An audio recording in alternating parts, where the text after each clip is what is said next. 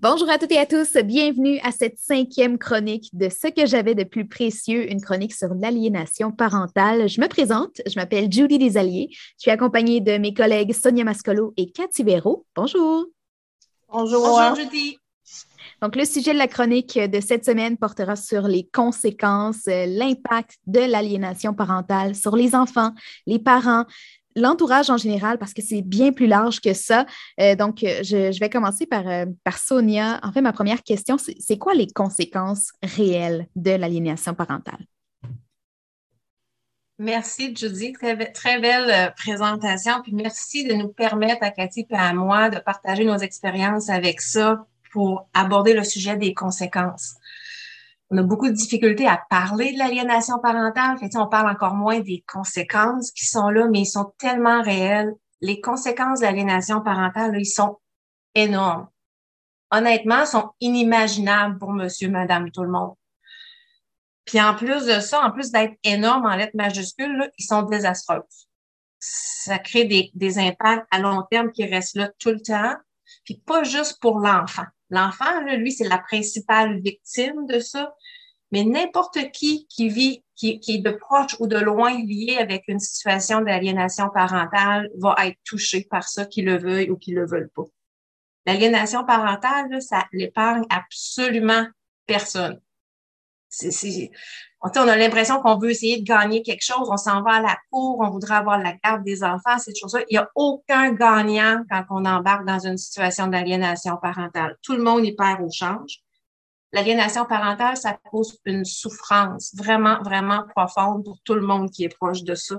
Puis ça perdure pour des générations, cette souffrance-là, si on ne si l'aborde pas, puis si on n'en parle pas, puis s'il n'y a rien qui est mis autour de ça pour protéger de ce problème-là sais, moi, quand je pense à moi, moi, j'ai perdu mes enfants. Tu sais, la dernière fois que j'ai vu mon plus vieux, il avait 12 ans, puis il a eu 31 ans la semaine dernière.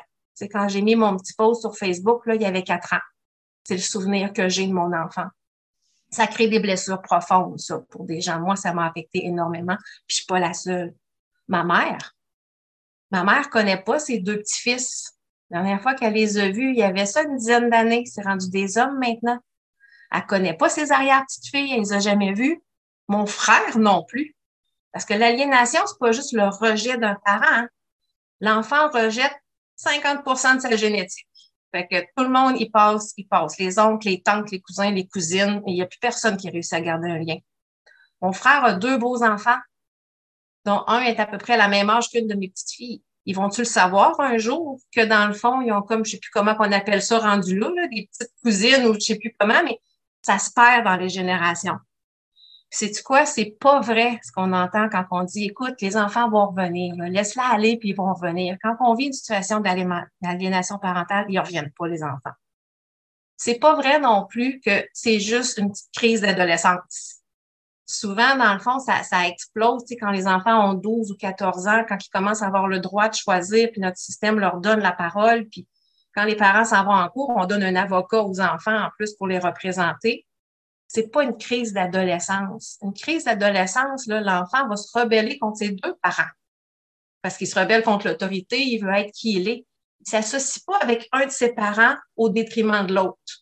Une situation d'aliénation parentale, c'est ça. Puis si notre entourage est ouvert à ce qu'on vit, il, voit bien que dans le fond, l'enfant, il est allié avec un de ses parents, puis que dans le fond, il, n'y a rien de bon par rapport à l'autre. On est vraiment loin d'une crise d'adolescence. Dans le fond, dans une situation d'aliénation parentale, l'enfant, il subit une manipulation émotionnelle non fondée sur l'un de ses parents. Imaginez la confusion dans la tête de cet enfant-là. Imaginez un peu le désespoir qui comprend rien et qui peut plus faire confiance à sa petite voix intérieure parce que lui, il aime encore ses deux parents.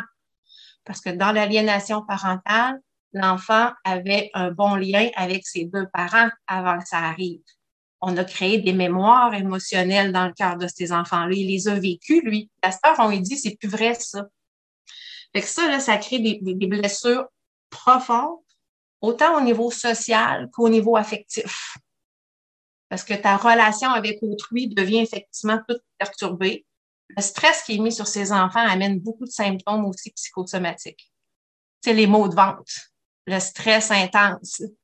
Tu sais, euh, toi, Cathy, je sais pas par rapport aux enfants, mais tu sais, quand les enfants arrivent, tu vois, ils sont sur un stress, ils veulent pas manger, euh, ils ont pas faim parce qu'ils ont la boule, tu vois qu'ils sont, sont énervés. Une autre affaire qu'on voit souvent, tu sais, c'est les troubles alimentaires.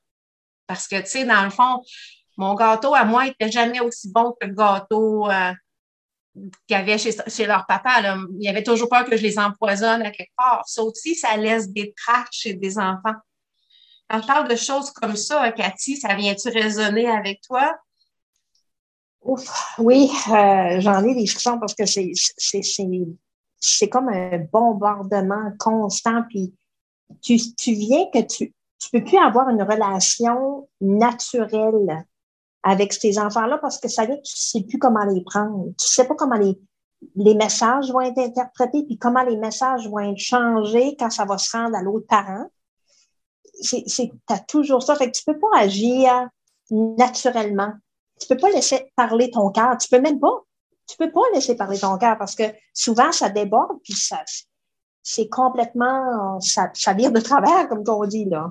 Ouais. Puis moi par contre, dans mon cheminement à moi, qu'est-ce qui est arrivé, c'est qu'est-ce qui nous a sauvés en même temps, même si ça paraît bizarre de dire ça, c'est que les, les deux parents étaient vraiment une longue distance. Tu sais, il y avait un parent en Ontario, puis l'autre parent au Nouveau-Brunswick. Fait que les enfants, quand ils venaient nous voir, nous autres au Nouveau-Brunswick, ben, c'était des vacances. C'était pas une semaine à un, une semaine à l'autre. C'était, oh, yahoo, je m'en vais en vacances, tu sais, là, puis ils étaient contents de revoir les cousins, les cousines, puis tout ça. Fait que c'est vraiment, c'était pas la même relation, puis je suis convaincue que si que les deux parents auraient demeuré dans la même ville, que ça l'aurait viré au vinaigre. Là. Je suis convaincue de ça. C'est que, tu sais, à quelque part, je le sais que malgré la distance, je pense que c'était probablement la meilleure chose dans notre cas, en tout cas. Ben, quand je t'entends dire ça, j'ai envie de dire oui. Parce que, tu sais, l'enfant qui subit la pression, quand il change de province, il sait qu'il peut pas juste se retourner. Même s'il voudrait, c'est ça qu'il faudrait qu'il fasse.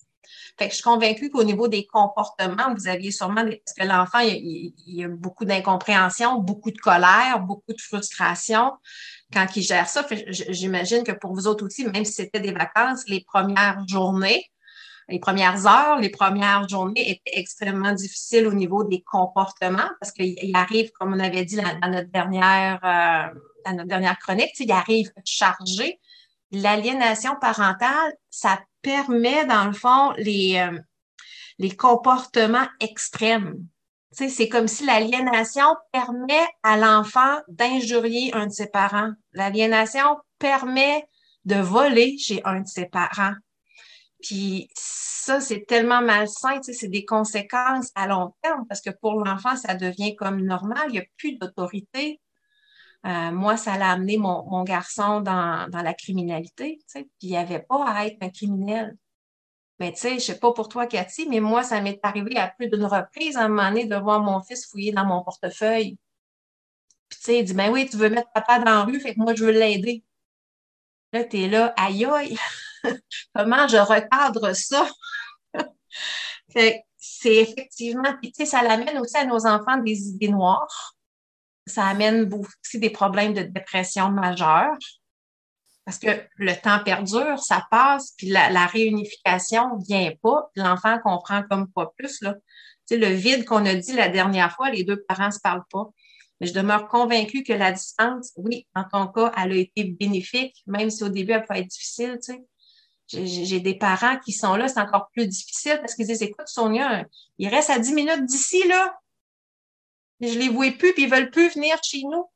Ça, moi, je l'ai vécu. Puis, moi, j'ai mis une distance physique pour m'aider à gérer ça. Parce que la distance émotionnelle, hein, j'ai dit, ils vivent une manipulation émotionnelle. Je n'étais pas capable de tolérer la, distance émotionnelle alors que la distance physique était si facile, puis je pouvais les croiser à l'épicerie. Est-ce que, selon toi, Sonia, c'est une bonne chose de se d'un peu se distancer, distancier, pardon, je, le, verbe n'est pas bon, mais de, s'éloigner un peu, est-ce que ce serait c'est une bonne chose selon toi? Chacun des cas est différent. Même s'il y, a une ligne dans chaque cas d'aliénation parentale, chaque cas est différent. Ça dépend où est-ce qu'on est dans le processus. j'ai envie de te dire, plus vite on se rend compte que c'est de l'aliénation, c'est pour ça que c'est important qu'on en parle ensemble de ça, plus on peut agir pour modifier notre façon puis apprendre à accueillir notre enfant parce qu'on comprend ce qu'il vit, plus tu es proche, mieux c'est. Parce que plus c'est facile. Mais si tu es tombé dans tous les pièges que l'aliénation a mis devant toi, puis tu as commencé à te justifier, puis tu deviens super émotionnel, toi aussi, tu t'enlignes sur le bord d'une dépression. Hein? Moi, je peux vous dire honnêtement, je vis ça, là, j'ai de l'empathie, mais en, présentement envers les drames familiaux. C'est très à dire, tu sais. On, on parle. conséquences. Oui, oui, oui. Moi, je, je, je, je, je l'ai même considéré à un certain moment donné quand je vois plus de lumière de ça. Fait que c'est effectivement euh, difficile. Puis les tentatives de suicide, puis les automutilations aussi que les enfants euh, voient, eux autres aussi, ils essayent, fait qu'ils ont besoin d'être supportés là-dedans. Puis moi, j'aimerais rajouter aussi que on dirait que le parent aliénant, donc euh, pas le parent qui, qui est laissé de côté, mais l'autre, euh, a tendance à, ben, en tout cas, dans, mon cas, à moi, les deux enfants, deux caractères complètement différents, un des deux plus facile à manipuler, donc, malheureusement, l'enfant qui était le plus jeune, le garçon qui était facile à manipuler, a été encore plus victime parce que euh, cet enfant-là a été utilisé toujours pour passer les mauvais messages. Toujours, toujours, toujours. Puis, ben, comme la logique se veut, cet enfant-là, c'est lui qui a, eu le plus de misère, puis il n'a pas de misère aujourd'hui. Ça n'a pas de fin, là. Ça finira jamais, là. Parce que, tu sais, il était, il était faible, il était euh, influençable, elle pouvait y faire croire n'importe quoi, il était plus jeune aussi. Euh, en tout cas, je, suis convaincue qu'on pourra en faire un sujet pour une prochaine, euh, prochaine chronique parce que j'ai plein de choses à raconter, là. des, des exemples, des signes avant-coureurs, des, tu sais, ça serait peut-être intéressant d'en discuter plus lors d'une prochaine rencontre. Ben, en tout cas, moi, je serais vraiment curieuse de t'entendre. Je serais vraiment curieuse d'entendre tes histoires. Peut-être qu'on pourrait mettre ça pour notre prochaine, euh, prochaine rencontre. Oui, certainement. Ce serait un bon sujet pour, euh, pour la semaine prochaine, voir. Euh, ben, je, me demandais aussi s'il y avait un impact sur si l'enfant est plus jeune, est-ce qu'il est plus facile à manipuler? Je pense que oui, c'est, je pense que c'est le cas, mais on a, bien sûr le temps d'en parler pour euh, la semaine prochaine et les semaines qui vont venir aussi. Euh, merci Sonia et Cathy. C'était une, excellente conversation encore une fois. Ben, merci à toi, Julie, de nous inviter. Oui, merci énormément. Un privilège. Si, vous avez des questions pour tous ceux qui nous, qui nous écoutent, des questions, des commentaires, n'hésitez pas à nous contacter. Euh, pour ma part, c'est judy à commercial cjpn.ca. Euh, on espère que le thème d'aujourd'hui vous aura fait réfléchir. On espère aussi que ça vous touche, euh, peu importe où vous êtes. on est là pour vous, pour accueillir vos commentaires, pour accueillir vos questions. Donc, merci encore, Sonia et Cathy. Merci, à la prochaine.